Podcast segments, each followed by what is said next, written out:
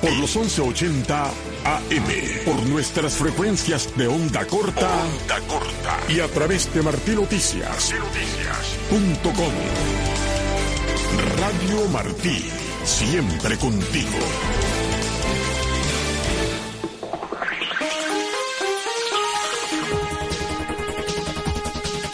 10 con 30 minutos, estamos en tiempo de noticias en Radio Martí. En las informaciones, el juicio contra el opositor Frederic Otero Angueira se celebró el jueves pasado con custodia policial que impidió asistir a varios de sus amigos. Yolanda Huerga informa. El Tribunal Municipal de 10 de octubre en La Habana dejó concluso para sentencia el jueves el juicio contra el opositor Frederic Otero Angueira, acusado del delito de propaganda contra el orden constitucional. Otero Angueira fue detenido en su vivienda el 11 de julio de 2023 tras manifestarse pacíficamente para conmemorar el segundo aniversario de las protestas antigubernamentales de 2021 en la intersección conocida como Agua Dulce, una de las más transitadas de la capital, ya que enlaza varios municipios del norte y centro sur. Salimos para la calle, nos pusimos en Agua Dulce y en la calle, hicimos la actividad, gritamos abajo el comunismo pero yo no sabía que la seguridad estaba en el garaje, de lejos mirando. Relató desde La Habana el expreso político Tomás Ramos, conocido como el Tigre, quien también participó en la protesta, pero no fue encarcelado. Lo cogieron preso, metieron pavilla, pero un gran opositor. Desde el cuartel general de la Policía Política, Otero Angueira fue trasladado en prisión preventiva hasta la cárcel 1580 de La Habana, donde aún se encuentra esperando su sentencia firme. La fiscalía pidió seis años de privación de libertad para el opositor, confirmó a Martín Noticias su madre, aunque se negó a hacer declaraciones para nuestro medio. Varios de sus amigos, entre ellos el Tigre, Ángel Valdés y Gerardo Lescano, trataron de presenciar la vista, pero la seguridad del Estado ordenó su aprehensión y traslado hacia las afueras de la ciudad, desde donde tuvieron que regresar por sus propios medios. Yolanda Huerga Martín Noticias. Por varias horas fueron detenidos el viernes en plena vía pública Marta Perdomo y Jorge Martín, los padres de los presos políticos Jorge y Nadir Martín Perdomo, cuando se dirigían a la vivienda de Lice Fonseca, madre de Roberto Pérez, prisionero político en San José de las Lajas, en Mayabeque. En las redes sociales, Marta Perdomo denunció lo ocurrido a Martín Noticias y ofrece un fragmento de su testimonio. Nos detuvieron en muy mala forma, nos pidieron los carneses, me cogieron por la mano fuertemente y yo le decía, pero deme la orden porque usted me tiene que dar una orden para poder detenerme. Así nos metieron dentro de la patrulla, patrulla pasamos y llegamos allá a la estación de policía, nos quitaron los celulares, todo y nos metieron para dentro de una oficina, la cual estuvimos horas y entonces por ahí empezó el interrogatorio hablando de mis hijos y de las cosas que yo puedo perjudicar a mis hijos con toda esta cosas que yo hago. Mis hijos son inocentes, no cometieron ningún delito y por eso voy hoy, mañana y siempre a seguir pidiendo y luchando por su libertad. Eh, allí entonces la presión me subió, llamaron a mi esposo, en el cual estuvo como 40 minutos conversando con ellos, y mi esposo se pudo desahogar. Después de una hora y pico más, me entrevistaron a mí, muy poquito tiempo. Y allí me dijeron también que, que las redes sociales, que todas esas cosas, yo le dije que es triste ver que los que hoy pudieran estar sirviendo de ejemplo a esta sociedad estén hoy encerrados en ese lugar. Es un crimen de lesa humanidad lo que está pasando. Así que yo no me voy a callar. El Señor me dijo, un señor mayor, pues yo seguiré luchando por mi revolución. Y yo le dije, pues yo seguiré luchando por mis hijos. Los hermanos Jorge y Nadir Martín Perdomo fueron condenados a ocho y seis años de prisión respectivamente por participar en las históricas protestas de descontento popular que tuvieron lugar en Cuba en julio de 2021, en su caso en el pueblo de San José de las Lajas en Mayabeque. En México, el presidente Andrés Manuel López Obrador criticó a YouTube luego de que la plataforma editara un video de su conferencia de prensa donde revelaba el número de teléfono de un corresponsal del New York Times. La plataforma bajó el video de la página del mandatario alegando que violaba sus políticas sobre acoso antes de volver a publicar una versión editada sin la información personal del periodista. López Obrador acusó a la plataforma de censura y dijo que la medida era prepotente y autoritaria. El New York Times emitió después de la conferencia de prensa un comunicado señalando la táctica preocupante e inaceptable por parte de un líder. Divulgar el número de teléfono privado de un periodista es particularmente preocupante en México, uno de los países más peligrosos del mundo para los reporteros fuera de zonas de guerra y especialmente para los periodistas mexicanos que investigan bandas criminales y corrupción generalizada.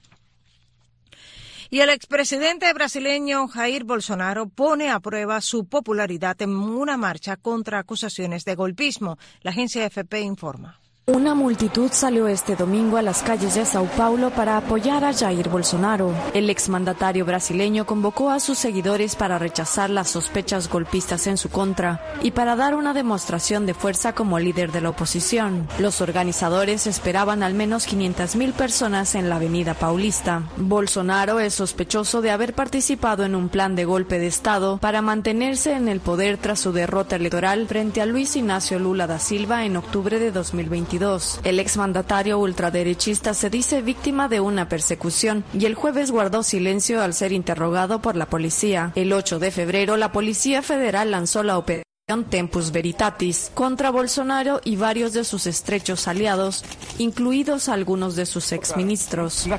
Hubo allanamientos, detenciones y al exmandatario se le prohibió salir de Brasil. Según la investigación, los sospechosos planearon desacreditar el sistema de votación electrónica antes de las elecciones de 2022 y después prepararon un golpe de Estado que no se llevó a cabo contra el nuevo gobierno de Lula. Hasta aquí las informaciones. Sigue en sintonía con nosotros en Radio Martí. Le acompañamos Teudi Giro y Ariane González. Aquí comienza.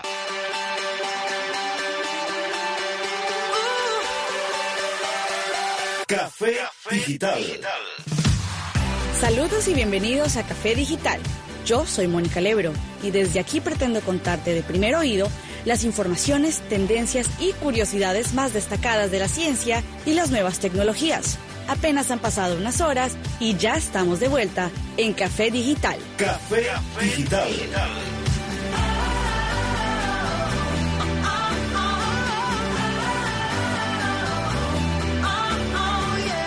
En el vasto y misterioso mundo submarino, las ballenas han desarrollado una forma de comunicación única y compleja estos majestuosos mamíferos marinos han cautivado a científicos y amantes de la naturaleza durante décadas, con su capacidad para comunicarse a largas distancias a través de sonidos melodiosos y sofisticados.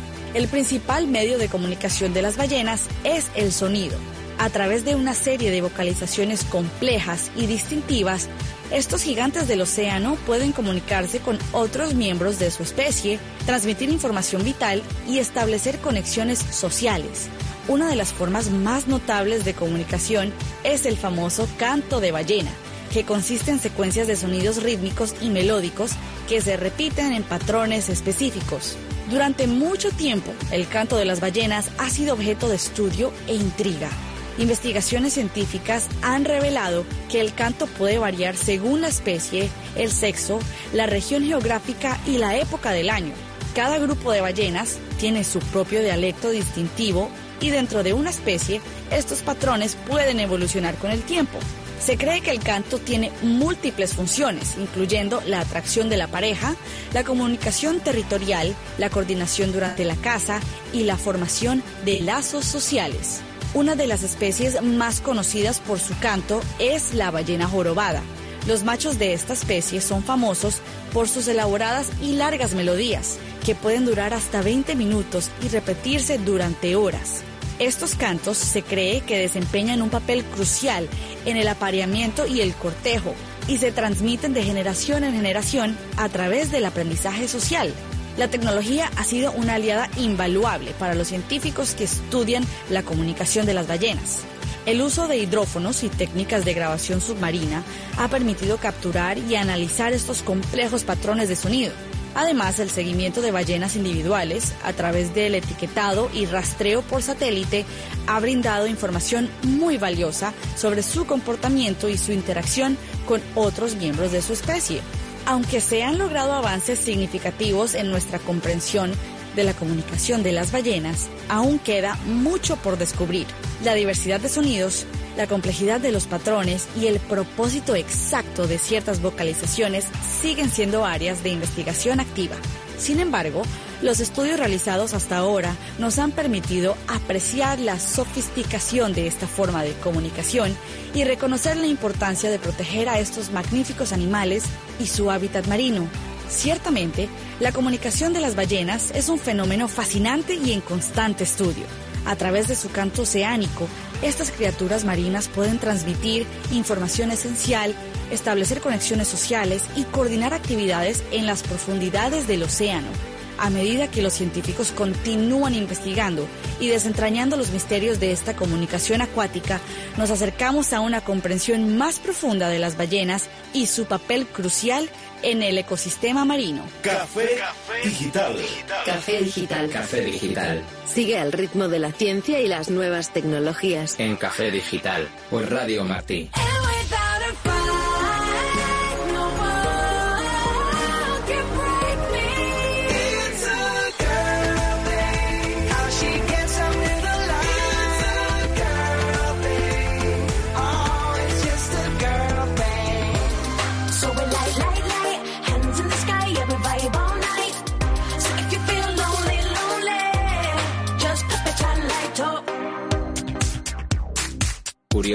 Sobre la ciencia y la tecnología. Con Danilo Fuentes. El estado de California volvió a establecer este año el requisito de que los estudiantes de primero a sexto grados de sus escuelas públicas aprendan a escribir en letra cursiva. La técnica de escritura dejó de enseñarse en el estado en el 2010, pero ahora California se une a casi dos docenas de estados que han hecho obligatorio enseñar la cursiva de alguna manera. La escritura manuscrita cursiva fue considerada durante algún tiempo una técnica a extinguir en los Estados Unidos, pero la decisión de las autoridades educativas californianas ha reavivado los debates tanto en círculos educativos como en científicos sobre la conveniencia de aprenderla, las implicaciones globales de abandonarla y sus posibles beneficios cerebrales. La neurocientífica californiana Claudia Aguirre dice que cada vez más investigaciones en neurociencia respaldan la idea de que, especialmente en comparación con la escritura a máquina, escribir en cursiva puede activar las vías neurales específicas que facilitan y optimizan el aprendizaje y el desarrollo del lenguaje en general. Kelsey Bowles, profesora asistente de terapia ocupacional de la Universidad de Pittsburgh, agrega que la cursiva puede incluso facilitar el aprendizaje de niños pequeños. Otras investigaciones en la Universidad de Washington también han demostrado que la cursiva, la escritura a mano y la escritura en un teclado utilizan funciones cerebrales relacionadas pero diferentes. Según los investigadores, después de la pandemia, muchos niños usan una computadora portátil o una tableta para el trabajo escolar, pero el regreso a las clases presenciales ha puesto de manifiesto que muchos estudiantes tienen una dependencia excesiva de las pantallas. La investigación sobre las diferencias entre la escritura a mano y la escritura en un teclado muestra que todavía es beneficioso escribir con pluma y papel. Es importante encontrar un equilibrio para asegurarse de que los jóvenes de hoy estén preparados con las habilidades que se adquieren sin el uso de la tecnología. Los cangrejos ermitaños de todo el mundo que usan conchas como caparazones recurren cada vez más en cambio a desechos plásticos. La conclusión se basa en el análisis de fotografías tomadas por entusiastas de la vida silvestre y publicadas en línea. Los investigadores señalaron que dos tercios de las especies de cangrejos ermitaños se refugian en conchas artificiales, objetos desechados por los humanos. El estudio utilizó redes sociales y sitios web para obtener fotografías. Empezamos a notar algo completamente fuera de lo común, señaló Marta Skulin, ecologista urbana de la Universidad de Varsovia y una de las autoras del estudio. En lugar de estar adornados con una hermosa concha de caracol como estamos acostumbrados a ver, tenían, por ejemplo, una tapa de botella de plástico roja en la espalda o un pedazo de bombilla eléctrica. Aún no está claro si estos materiales son dañinos o tal vez incluso útiles para los pequeños y vulnerables crustáceos. Este estudio ecológico basado en imágenes de Internet reveló que el uso de conchas artificiales es un fenómeno global. Y cuando estas conchas artificiales escasean, los cangrejos se pelean por ellas. Los investigadores afirman que los hallazgos abren nuevas preguntas sobre cómo estos crustáceos costeros interactúan con el plástico y lo utilizan. Las conchas de plástico más livianas podrían incluso ayudar a los cangrejos más pequeños y débiles a sobrevivir porque son más fáciles de transportar. Pero hay esperanza de que este año las naciones finalmente firmen un tratado global para combatir el flagelo del plástico. Este estudio contiene una lección para los humanos. Al igual que los cangrejos ermitaños, afirmaron los autores, deberíamos reutilizar mucho más el plástico en lugar de desecharlo. Café Digital.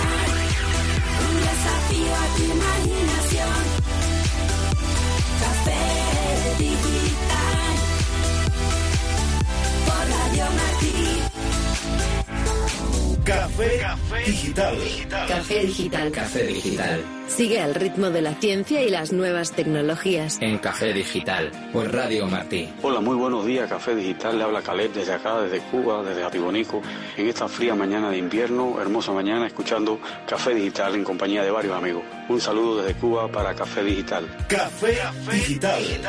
El rápido desarrollo de la inteligencia artificial ya está teniendo sus primeros efectos en el mundo laboral las reflexiones éticas y la rápida regulación son cada vez más urgentes. El experto en tecnología Julio López reflexiona sobre este tema en Café Digital.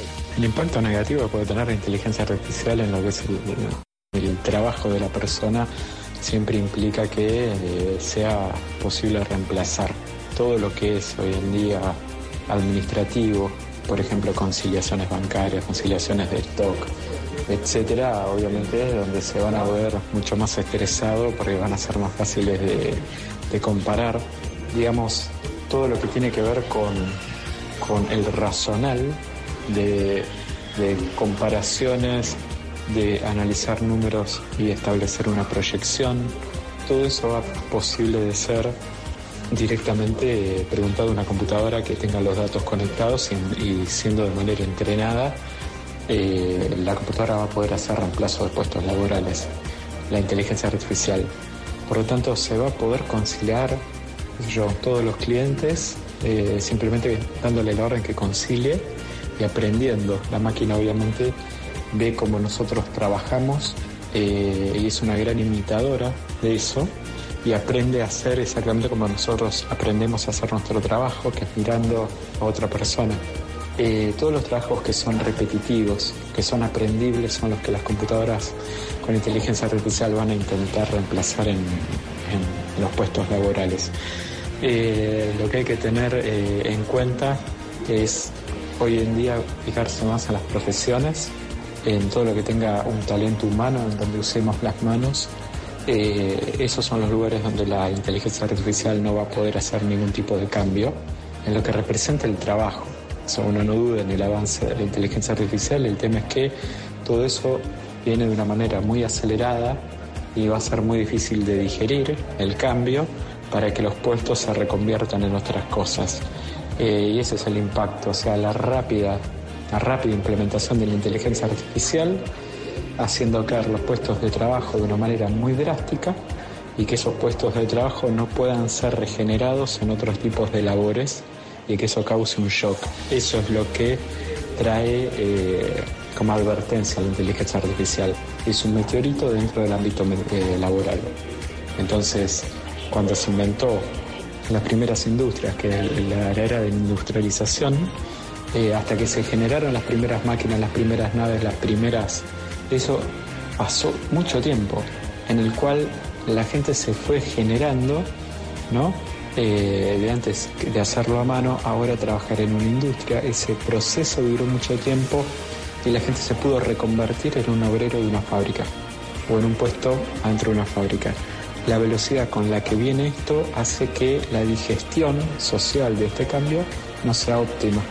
Entonces ese es el riesgo negativo que le, que le pone. Café Digital. Recuerda visitarnos en facebook.com slash Martín Noticias. Allí encontrarás las últimas informaciones de Cuba y el mundo sin censura. Pero cuando estés allí, no olvides darnos like y síguenos.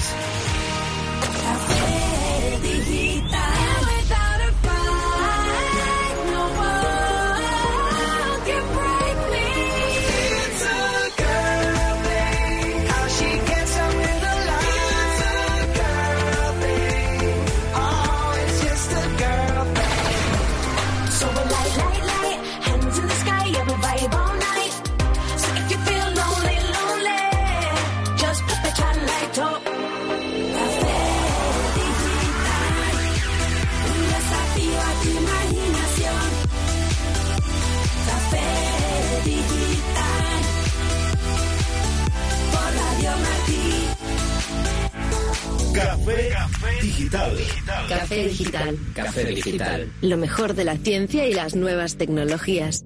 Conéctate con nosotros. Café Digital. rm. arroba gmail. punto com. punto com. Hay tareas para las que resultaría perfecto que tuviésemos tres o cuatro brazos en vez de solo dos.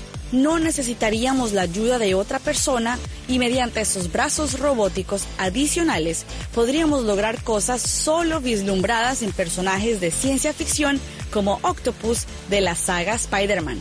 Pero, ¿está el ser humano preparado psicológicamente para controlar brazos adicionales? ¿O cualquier intento de ampliar nuestro cuerpo de este modo está condenado al fracaso? Unos científicos han llevado a cabo una investigación con voluntarios para encontrar la respuesta a esta pregunta. El estudio lo ha realizado un equipo internacional que incluye a Janpei Huang y Ekaterina Ivanova, la primera del Imperial College de Londres y la segunda de la Universidad Queen Mary de Londres, ambas instituciones en el Reino Unido. El estudio se hizo sobre 24 voluntarios a quienes se pidió que realizaran diversas tareas con un brazo extra virtual para lo que podían recibir una hora de formación sobre cómo utilizarlo o bien que llevasen a cabo esas tareas con la ayuda de otra persona en vez de con la del brazo extra. Los resultados mostraron que los participantes que usaron el brazo extra y habían recibido formación sobre cómo utilizarlo realizaron las tareas igual de bien que los participantes que hicieron las tareas con la ayuda de una persona en vez de la del brazo extra. Esto sugiere que los brazos robóticos extra pueden ser una alternativa viable a la ayuda manual de una persona y que se puede aprender a utilizar eficazmente brazos adicionales en un periodo de tiempo bastante corto. Por tanto, la mente humana sí está preparada para controlar un cuerpo con más de dos brazos. Tal como Aventura Ivanova, los resultados de este estudio sugieren que los brazos robóticos extra, que no sería imprescindible implantar quirúrgicamente, ya que bastaría con llevar los sujetos al cuerpo, como una mochila o una coraza de armadura, podrían ser empleados para ayudar a la gente en tareas de todo tipo, desde tareas sencillas como sujetar una pieza para atornillar o abrir una puerta, cuando tenemos las dos manos naturales ocupadas y hasta tareas más sofisticadas como por ejemplo colaborar con las manos naturales en operaciones de cirugía. Café, digital. Café digital. Café digital. Lo mejor de la ciencia y las nuevas tecnologías. Conéctate con nosotros. Café digital. rm arroba Llegamos al final de este café digital de hoy. Te recuerdo que estamos aquí todos los días a las 10 y media de la mañana y a la una de la tarde. Mónica Lebro y Alejandro Sayas Bazán te damos las gracias por estar allí, escuchando todo lo que tenemos que contarte sobre ciencias y nuevas tecnologías desde este pequeño espacio llamado Café Digital. Enhorabuena y nos volveremos a reunir aquí muy pronto. Got feelings that I never had. And I know you think I couldn't understand. I know I'm not your normal type of man. Girl, you make me hallucinate. And I'm not trying to play a shade. I'm not dying to hear you say. And I just want you to know that. What do I do if you leave me? Leave me all alone on the wrong side, on the wrong side of the phone And what do I do if you leave me? Leave me all alone on the street side. When it's late at I'm bleeding from my heart. And I wanna stop bleeding. And all these other dudes, yeah, they got the pull of you, like, But they don't know the truth. I wish I wasn't stuck on you never get what I want, like dropping blood from a stone. Why don't you ride with me? I'm trying not to get hurt. You got my face in the dirt. Why don't you ride with me?